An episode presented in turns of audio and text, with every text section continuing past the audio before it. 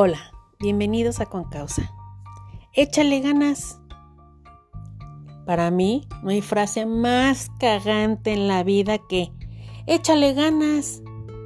Cuando tuve cáncer, la oí no una, no dos, sino más de mil veces. Y yo, pues ¿qué pensarán la gente que me estoy haciendo bien güey o qué? Entonces me di a la tarea de buscar por qué los mexicanos decimos con tanta regularidad esta frase y a la vez no decimos nada. Y no conformes, hasta le hacemos sus variantes. Solemos decir esta frase para terminar una conversación de manera rápida y cambiar de tema. Por no saber qué decir. Por ser jóvenes sin experiencia. Por ser adultos poco empáticos o sencillamente por decir algo. Pero, ¿realmente es una frase que ayuda? La respuesta es no. ¿Qué pasa si estoy enfrentando una enfermedad o una situación complicada?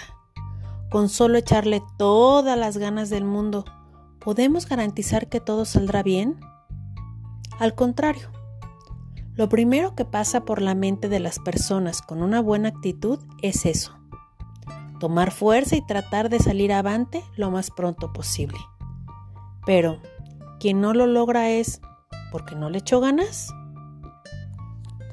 ¿Cuántas veces no hemos estado en una conversación conteniendo a la otra persona que nos expresa su sentir?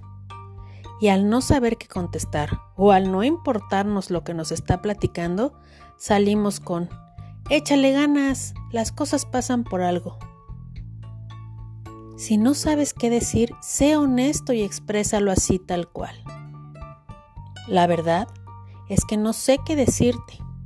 No he pasado por tu situación y no es fácil para mí darte un consejo. Lo mejor sería buscar ayuda de alguien experto en el tema. Y no un échale ganitas.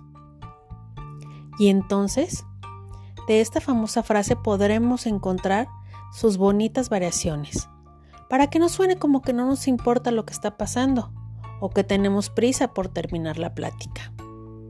Échale galleta, saca el foie, échale papá, tú puedes carnal, tú dale, échale power, échale los kilos, sin miedo al éxito, ¿eh?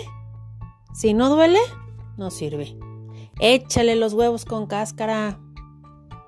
Estoy segura que estos son solo algunos ejemplos de cientos más.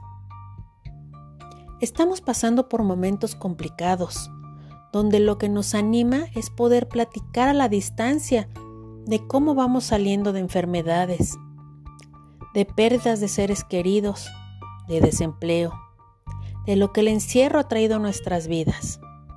Seamos empáticos, conozcamos o no a la persona con la que platiquemos, demostremos un verdadero interés y sobre todo busquemos mejores respuestas a esta famosa frase. Echarle ganas es un verdadero acto de fe, de que las cosas cambien por arte de magia, muy diferente al optimismo que requiere de habilidad, una meta real y de resiliencia. El optimismo puede ser un mediador entre la resiliencia y el bienestar psicológico, mientras que echarle ganas es una actitud pasiva que deja mucho a que ocurra un milagro o sencillamente a la suerte. Si no sabes qué decir, mejor no digas nada. Caro Cervantes, con causa.